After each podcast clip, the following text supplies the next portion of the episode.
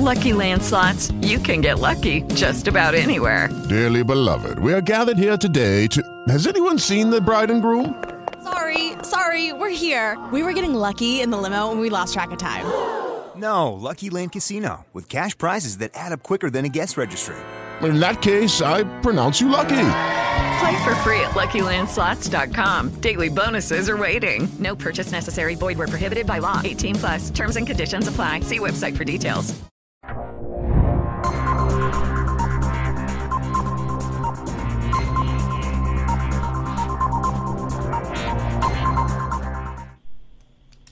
Olá, boa noite. Com um pouquinho de atraso, com um pouquinho de delay, estou aqui. Eu não podia deixar de fazer esse Berosca News para falar sobre o caso que, obviamente, está pautando aí todas as redes sociais uh, toda essa semana, né? Eu estava participando de um outro evento, já é o segundo hoje, e é por isso que eu tive esse atraso. Mas Bem-vindas e bem-vindos. Se você mora no Brasil, bem-vinda e bem-vindo. Você conhece essa birosca em que a gente vive. Mas aqui eu queria só abrir um parênteses.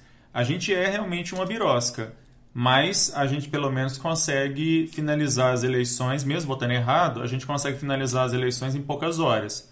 Porque eu vou te contar que sistema bizarro é esse das eleições dos Estados Unidos, né?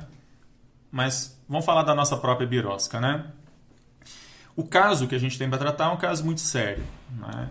É, eu não vou entrar aqui no mérito sobre se o juiz estava certo ou não de absolver o réu do processo de estupro da blogueira lá de Florianópolis. Todo mundo sabe qual caso que é, eu não vou é, explicar aqui.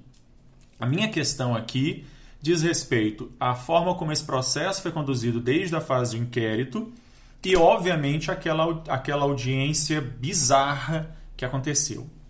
Sobre a forma como esse processo foi conduzido, eu queria lembrar, né, chamar a atenção que, na verdade, no Brasil existe um cliente típico para o sistema penal. E aquele não era um cliente típico do sistema penal. E como não é um cliente típico do sistema penal, todas as garantias constitucionais magicamente aparecem quando é assim. Porque quando é uma pessoa acusada de tráfico de 8 gramas de maconha, nenhuma daquelas garantias constitucionais aparecem e o Ministério Público não pede absolvição. Muito mais pelo contrário, ele pede, ele pede condenação pela pena mais alta se bobear. Esse caso é um caso em que houve problemas na produção de provas, em que houve troca de promotor, o promotor inicial que pediu a condenação foi substituído por um outro que acabou pedindo absolvição. Eu não vou aqui entrar no mérito o porquê disso, mas eu queria chamar a atenção no sentido de que a seletividade do sistema penal faz com que, obviamente, aquele cara seja inocentado. O sistema penal não é feito para prender gente branca e rica. O sistema penal é feito para prender gente preta e pobre. Não é?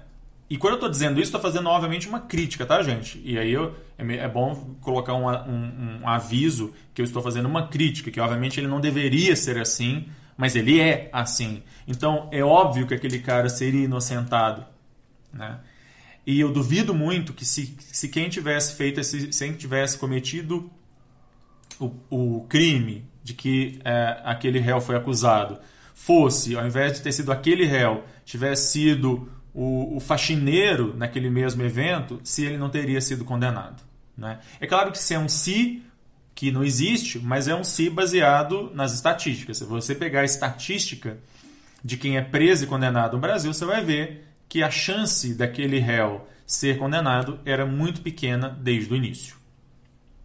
Esse é um primeiro ponto que eu queria chamar a atenção. Não é? A seletividade do sistema penal. O fato de que o sistema penal não é feito para prender pessoas de bem como aquela dali. E aí a gente pode citar também em Curitiba, que é do lado ali de, de Santa Catarina, né? Ah, o caso do daquele é, político que estava com um carro desgovernado e matou não sei quem e que o processo dele também não dá em nada. A gente pode falar também do Thor Batista, filho do Ike Batista, que estava com seu carro Ferrari, sei lá qual, a, a não sei quantos quilômetros por hora atropelou e matou um ciclista e não foi condenado, não foi preso, enfim. É óbvio, porque o sistema penal. E aí, eu não estou dizendo que houve corrupção, não estou dizendo que, que, ninguém pagou ninguém aí, não. Até porque a gente não tem elementos para falar isso. Eu tô, o que eu estou dizendo é: não há vontade do sistema. Né? Para esses casos, ao contrário, há toda uma série de garantias constitucionais que eu defendo como é, constitucionalista que sou, mas eu defendo essas garantias constitucionais para todo mundo. O problema é que essas garantias só aparecem para o Thor Batista, para o parlamentar de Curitiba, para esse moço lá de Florianópolis. Esse que é o problema. Né? Esse, é um, esse é um ponto. O segundo ponto que eu queria chamar a atenção é aquela audiência. Aquela audiência é uma das coisas mais bizarras, é uma das coisas mais estapafúrdias que eu já vi em toda a minha vida. Né? Ah, eu não tive coragem de assistir a audiência inteira. Tem já disponível por aí o vídeo com a audiência inteira. Mas o trecho que, é, que está disponível, ele é um absurdo. É um absurdo o que aquele advogado faz com a vítima. E nem me venha dizer que a Constituição garante a inviolabilidade do advogado. A Constituição não garante nenhum direito absoluto para começo de conversa. E a Constituição não garante o direito de um advogado se comportar daquela forma. E eu sou advogado, falo como advogado que sou. Revitimizando a vítima. A vítima. Qual o recado que aquele processo dá para todas as mulheres desse país? Lembrando que a, a, a, no ano de 2019, a cada oito minutos, uma mulher sofre estupro no Brasil. Qual o recado que o Judiciário e o Ministério Público de Santa Catarina dão para as mulheres desse país? Não denunciem sofram caladas, sejam estupradas e não denunciem.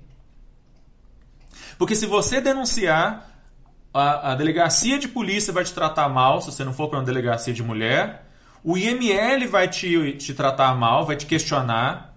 E se você chegar, se chegar a ter um processo, o Ministério Público e o juiz, se não forem eles mesmos a te maltratarem, eles vão ficar omissos enquanto o advogado faz aquela cena dantesca de questionar a moça por causa de fotos que não tem nada a ver com o processo e mais de dizer que ela como blogueira, ela faz coisas assim, como aquele processo, para se promover.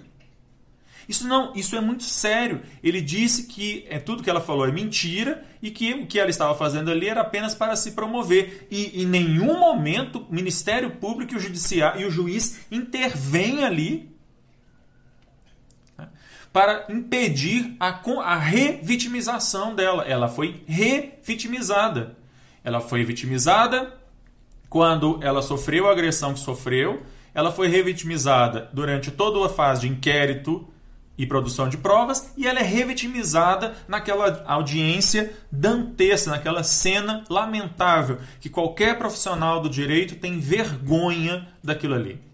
Vergonha por ser advogado, eu tenho nesse momento, por ser homem e advogado, vergonha daqueles que são juízes e promotores. Espero que também estejam com vergonha, e toda a advocacia e, e, todos os profissionais do direito estejam com vergonha, porque aquilo é inaceitável. Ele, o advogado poderia muito bem conduzir a defesa do cara, conseguir a absolvição dele, que aliás o Ministério Público já tinha pedido a absolvição, sem precisar fa fazer aquele circo de horrores que foi aquela audiência.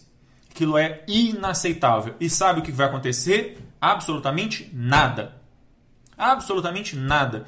Foi feita a representação no, na OAB, foi feito pedido de explicação e representação no CNJ, talvez também vá para o Conselho Superior do Ministério Público. E sabe o que vai acontecer? Absolutamente nada. Vão esquecer, vão passar pano, não vai acontecer absolutamente nada com nenhum daqueles três envolvidos: juiz, promotor e advogado. Do réu, a gente esperava justiça.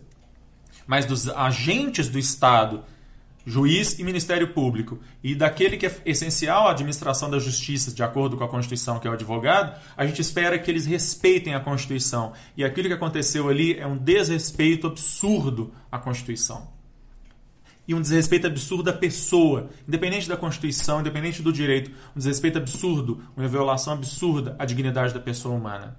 E ela disse muito bem, mesmo se ela fosse ré, ela não seria tratada daquela forma. Mas ela é mulher num crime de violência sexual. Então, ela é revitimizada. Isso é um absurdo. Eu espero muito sinceramente que algum dia, não vai ser agora, não vai ser com esse caso, espero que sinceramente algum dia a gente se torne realmente um país e deixe de ser essa birosca que a gente é. Porque isso que essa mulher passou só mostra mais uma vez patente o quão patético é o sistema uh, jurídico desse país, o quão patético é é, tudo isso que a gente acha que está vivendo num Estado de direito, um Estado democrático de direito, quando na verdade nós estamos vivendo a barbárie. Aquilo ali é uma cena de barbárie.